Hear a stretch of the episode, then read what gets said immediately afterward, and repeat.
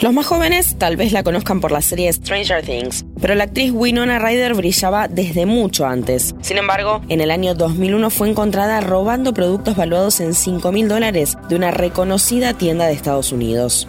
Fue uno de los mayores escándalos de Hollywood de la década del 2000 y le costó una sentencia de tres años de libertad condicional, 480 horas de servicio comunitario y una multa de 6.355 dólares. Pero lo peor fue haberse mantenido alejada de las cámaras durante varios años. Muchos la juzgaron, pero poco después se supo que el robo había sido producto de una enfermedad que padecía, la cleptomanía o la incapacidad para resistir el impulso de robar objetos en tapa. El caso de Winona Ryder fue hace varios años, pero todavía resuena. En interés general decidimos rescatarlo porque son muchas las personas que sufren cleptomanía pero no lo saben. Pero para entender qué es, hoy hablamos con el doctor Sergio Grossman, médico psiquiatra y presidente del capítulo de psicoterapias de la Asociación de Psiquiatras Argentinos. La cleptomanía es para los psiquiatras una de las formas de trastorno de control de los impulsos. Lo que quiere decir que la persona tiene un impulso, trata de frenarlo y no puede. En este caso, el impulso de quedarse con algo del otro, de robar algo, pero tiene la particularidad de que la persona trata de robar algo o roba algo que no tiene una necesidad de tener. El doctor Grossman explica por qué esto se trata de un trastorno haciéndose una pregunta clave. ¿Y qué diferencia tiene con el estafador o el ladrón? Bueno, el estafador hace del robo su forma de vida, no siente culpa, no siente remordimientos, es algo repetido y decide que, bueno, que ese es su trabajo. Mientras que la persona con cleptomanía sufre por lo que hizo. La persona que sufre cleptomanía, según explica el doctor Grossman, atraviesa distintas etapas.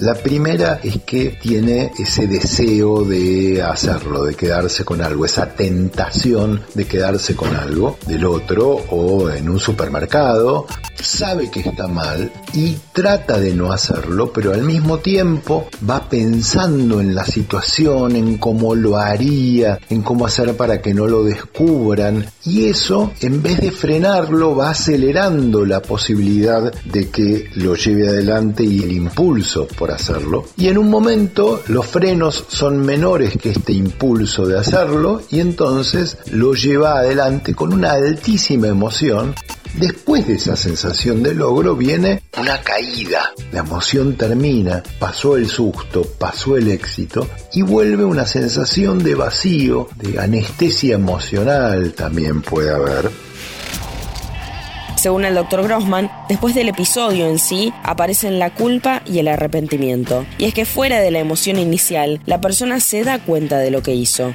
Pero, ¿hay causas claras respecto al origen de la criptomanía? No podemos hablar de las causas, podemos hablar, bueno, de la historia de cada persona que se involucra en esto, podemos saber que llamativamente, no sabemos bien por qué, aparece un poco más en mujeres, que suele iniciarse en la adolescencia y que no es un problema fácil de desarmar. La gran pregunta es, ¿hay tratamientos? ¿Cómo son?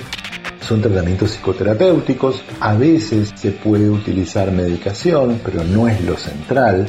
A veces la medicación es importante si la persona además está deprimida y es importante incluir a la familia, si pensamos en que esto inicia en la adolescencia, si los papás al enterarse lo que hacen es encubrir la situación o decir, bueno, yo hablo con las personas a las que les quitaste esto y aquello, yo les devuelvo, la persona estaría eludiendo enfrentar las consecuencias.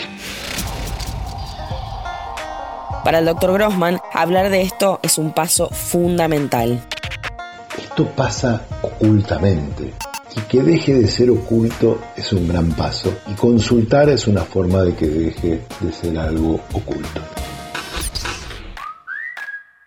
Mi nombre es Agustina Girón y nos vemos en el próximo episodio de Entapa.